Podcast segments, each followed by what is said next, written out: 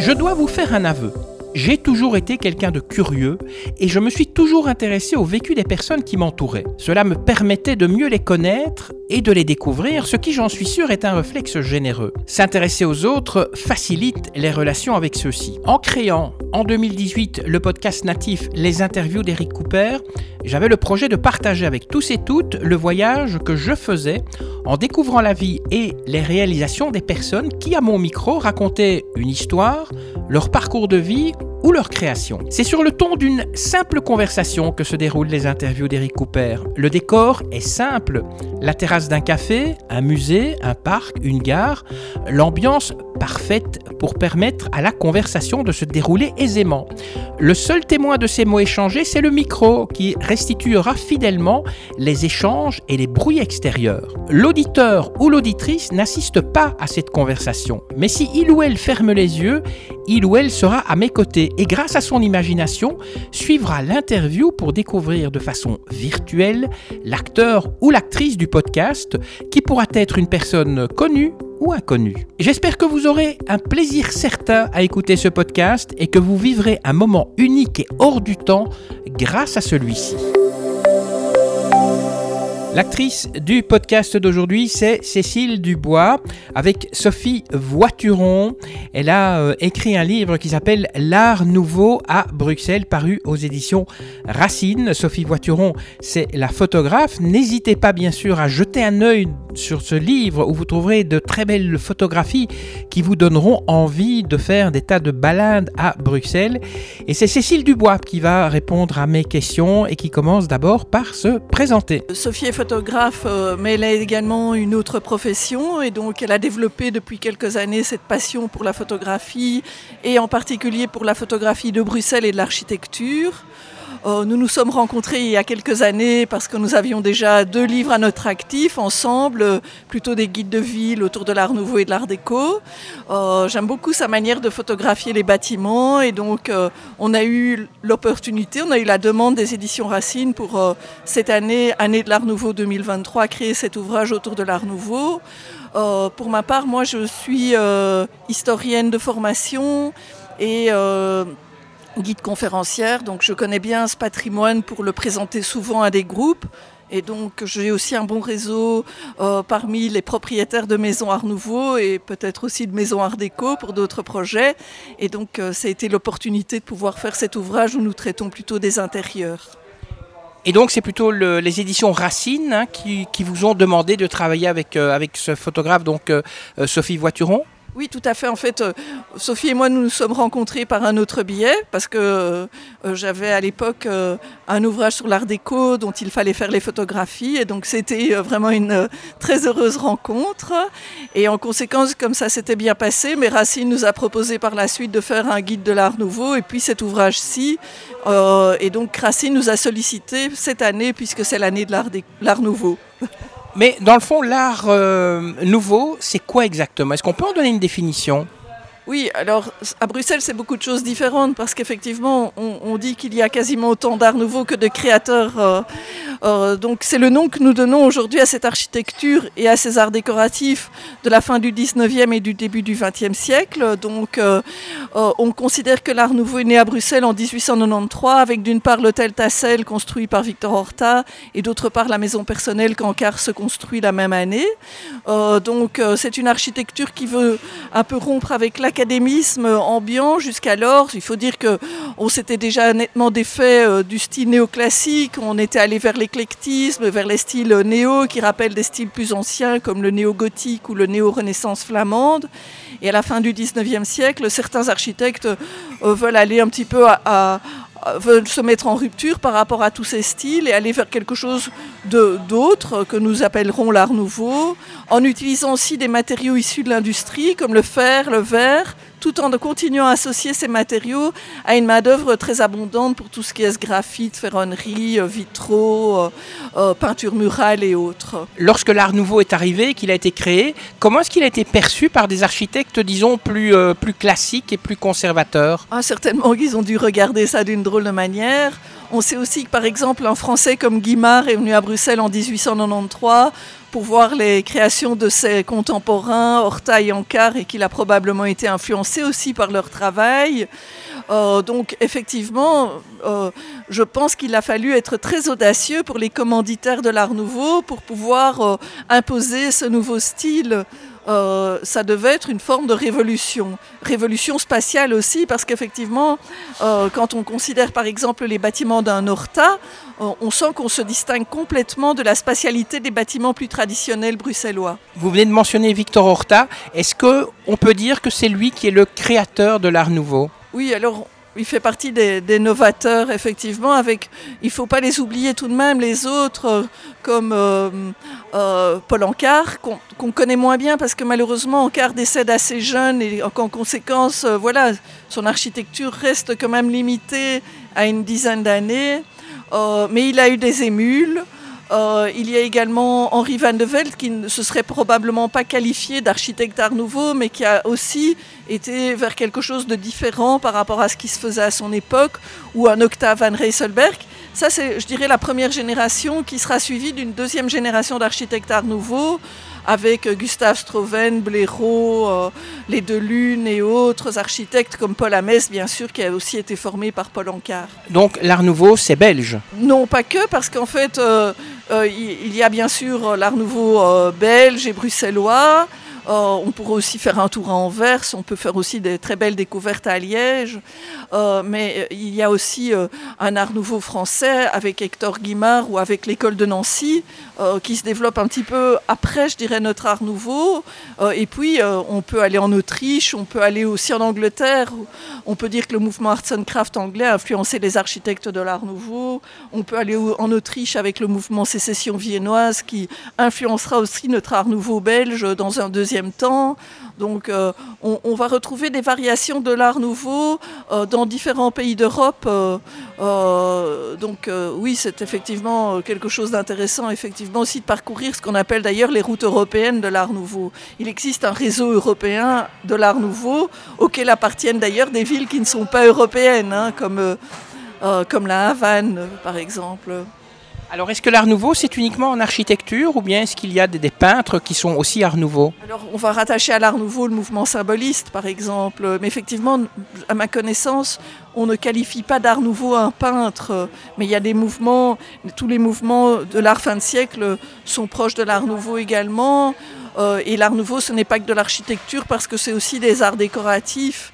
Euh, c'est aussi la fusion, en fait, c'est le fait qu'à l'époque, on va considérer que euh, peuvent être qualifiés également de, beaux-arts des, disciplines artistiques, en fait. Hein. Donc, c'est un peu aussi à mettre en parallèle avec le groupe des 20 qui s'est développé chez nous à, Bruxelles à la fin du 19e siècle si on décide de se promener, on va prendre Bruxelles, hein, puisque votre livre c'est l'Art Nouveau à Bruxelles. Euh, comment est-ce qu'on va reconnaître un bâtiment Art Nouveau? Quelles sont un peu les, les, spécificités, les particularités d'un bâtiment qui serait Art Nouveau? Oui, alors ça dépend de chaque architecte de nouveau, mais euh, bon, alors c'est parfois aussi l'intégration du métal dans l'architecture qui peut être visible en façade.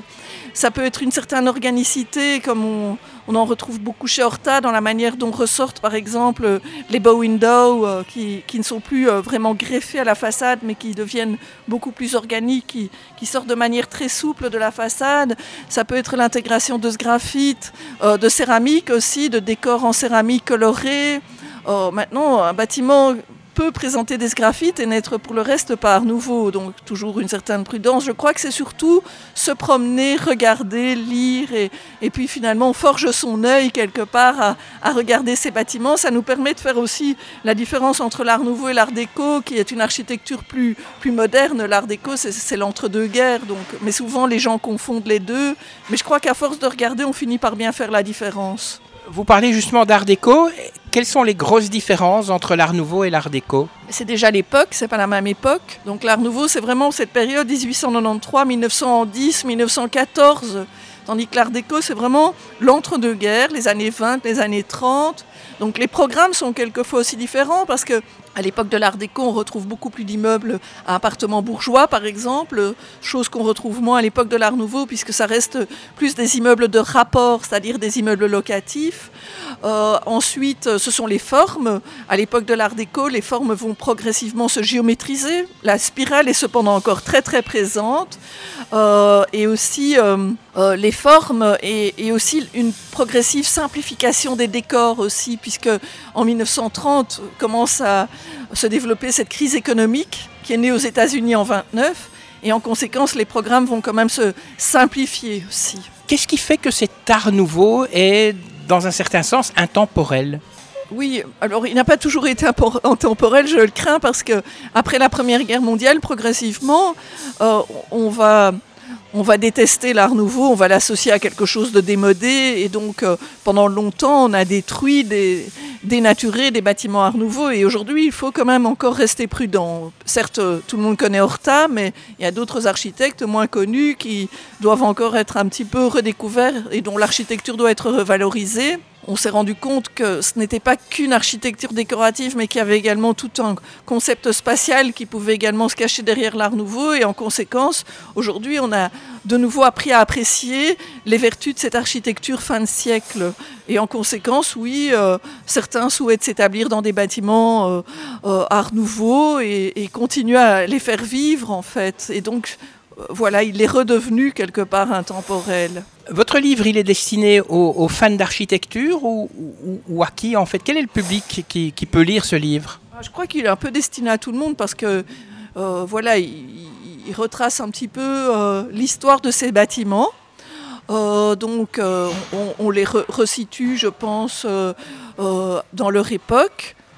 Et puis on évoque aussi les habitants de ces maisons, donc d'hier, d'aujourd'hui et, donc je pense que je pense pas qu'il soit d'un abord très compliqué. Et donc euh, il peut être lu par un assez large public euh, qui découvre l'art nouveau, qui le j'espère aussi qu'il parle un petit peu aux, amateurs, au, public déjà qui connaît l'architecture art nouveau. Donc ce livre peut servir éventuellement pour planifier des balades? Oui, alors il ne se présente pas comme un guide. Pour ça, on a déjà créé deux autres ouvrages, Sophie Voituron et moi-même. Donc euh, ces ouvrages-là se prêtent plutôt à faire des balades. Ils sont également publiés chez Racine. Mais effectivement, pourquoi pas en fait euh, euh, Il y en a qui sont. On ne les a pas situés géographiquement. Donc c'est un ouvrage qui est chronologique. Donc euh, on n'a pas travaillé par quartier, mais il apporte une information supplémentaire sur des bâtiments dont on peut parfois ne découvrir que l'extérieur si on n'a pas la possibilité d'y rentrer. Est-ce qu'il existe aujourd'hui encore des architectes Art Nouveau?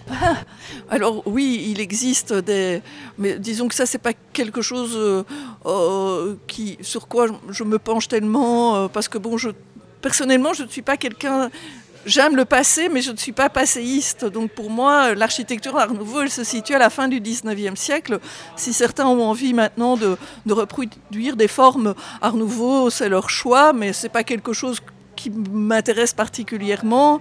Je crois qu'il y a des, des, écoles qui souhaitent encore reproduire des formes du passé, mais, mais voilà, c'est pas pas ce qui m'intéresse le plus, je dirais quoi. Je préfère ceux qui restaurent en fait. C'est ça que je trouve passionnant et qui doivent en conséquence un petit peu se mettre dans la peau de ces personnages d'autrefois, de ces architectes d'autrefois. Donc euh, c'est ça que je trouve intéressant.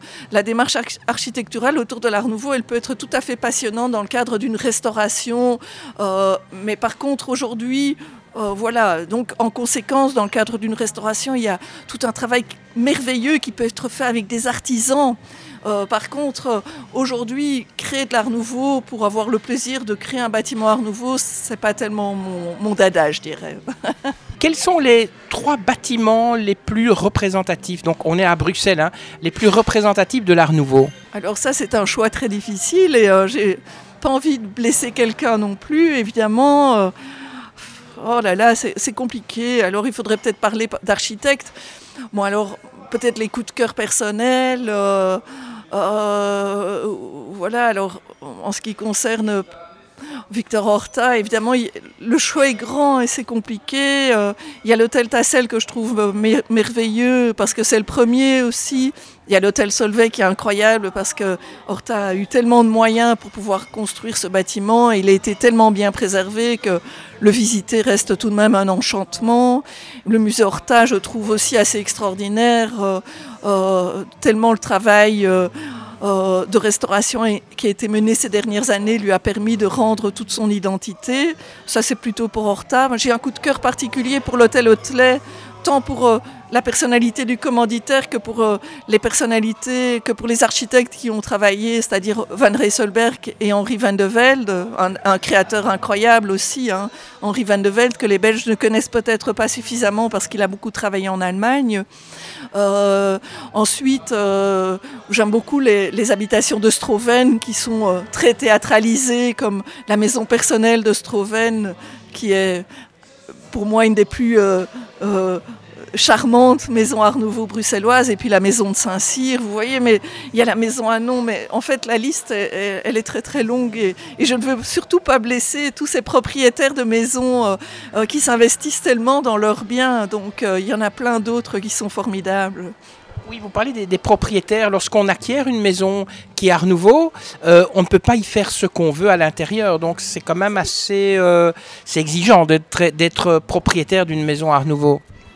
Oui, parce que c'est un patrimoine qui, reste fragile. Alors certains sont classés, d'autres pas. Certains sont classés en ce qui concerne leur façade, mais pas en ce qui concerne l'intérieur. Donc pour chaque lieu, je dirais que les contraintes sont différentes. Alors certains vont les vivre comme des contraintes, ben, alors qu'ils n'acquièrent pas le bien, c'est ce que je dirais. Et d'autres vont voir ça comme une sorte de fierté de pouvoir euh, restaurer et... Euh, et partager ce patrimoine. Donc euh, ne le vivons pas trop comme une contrainte. Euh, je pense que ce, n'est pas tellement lié non plus à un classement, mais c'est lié à la fragilité de ce patrimoine. Alors il y a certains bâtiments Art Nouveau qui ont des façades très travaillées, des intérieurs plus neutres qui offrent un peu plus de liberté. Hein. donc euh, voilà, je dirais que chaque situation est un petit peu différente. Parlez-nous un petit peu de votre ASBL, le Brussels Art Deco Society. Comment vous est venue l'idée de créer cette, euh, cette association? Alors autrefois, j'étais une des organisatrices de ce qui s'appelait la Biennale de l'Art Nouveau et de l'Art Déco. Euh, donc euh, un jour, j'ai quitté mon employeur et donc en conséquence, l'organisation de cet événement qui a évolué d'ailleurs et qui est devenu le BANAT festival ou le Bruxelles Art Nouveau et Art Déco Festival. Et en quittant, je me disais, oh, c'est dommage, j'ai créé des relations avec beaucoup de propriétaires. L'Art Nouveau j'aime beaucoup, mais l'art déco, j'aime encore plus. Et je m'étais dit, bah, qu'est-ce que je vais faire pour garder un petit peu ces contacts? Et en conséquence, euh, j'avais découvert qu'à Paris existait une Paris Art Déco Society, euh, qui faisait partie d'un mouvement international de sociétés art déco. Il y en a beaucoup dans le monde anglo-saxon, notamment à New York, à Chicago et ailleurs, euh, en Amérique latine, même en Asie. Il y en a beaucoup en Australie aussi. Et donc, je m'étais dit, eh bien, comme ça n'existe pas à Bruxelles, euh, avec des amis. Je vais créer ça à Bruxelles. Euh, voilà, bon, c'est assez modeste comme association et pour l'instant, ce que nous faisons surtout, c'est proposer des visites euh, de lieux un peu inédits. bon, en l'occurrence, ça existe aussi par d'autres opérateurs, mais voilà, on, essaye de, réunir autour de nous des, des passionnés d'art déco. et peut-être que dans deux ans, on accueillera aussi, dans le cadre de 2025, qui j'espère sera l'année de l'art déco, puisque ce sera alors le centième anniversaire de l'exposition des arts décoratifs et industriels modernes de Paris. Nous accueillerons, je l'espère, un post-congrès, puisqu'un congrès mondial d'art déco devrait se tenir à Paris à, cette occasion. Et pendant quelques jours, j'espère que ce public international viendra à Bruxelles aussi découvrir notre art déco. Comment peut-on être tenu au courant des activités de votre ASBL ah, il suffit d'envoyer un mail euh, à, ou de suivre. On a une page Facebook, euh, Brussels Art Deco Society, et puis euh, vous pouvez envoyer un mail à Brussels Art Deco Society à hotmail.com et on vous inscrira à notre mailing list en fait. Alors une dernière question, vous préparez un nouveau bouquin, ce sera encore sur l'art déco? Ah, J'espère, mais euh, que effectivement que celui-ci, euh, euh, que j'espère que le succès de celui-ci poussera l'éditeur à nous demander de faire la même chose sur l'art déco. Le concept existe maintenant, donc avec plaisir parce que des intérieurs art déco, il y en a de très très beaux également qui mériteraient d'être valorisés par un tel ouvrage, je l'espère. Ça y est, c'est fini. Merci Cécile Dubois d'avoir répondu à mes questions. Je rappelle le titre de votre livre, L'art nouveau à Bruxelles, paru aux éditions Racine. Si vous qui nous écoutez, vous avez aimé ce podcast, n'hésitez pas à le liker, partagez-le également avec votre communauté et avec vos amis. Vous pouvez vous y abonner, ce qui est assez utile puisque comme ça vous serez tenu au courant de la publication du prochain podcast. Et si vous avez un commentaire à faire, ne vous gênez pas, faites-le. Allez, sur ce, je vous dis merci euh, de votre euh, écoute. Je vous retrouve très bientôt. Que la force soit avec vous et avec tous les autres. Et à la prochaine fois.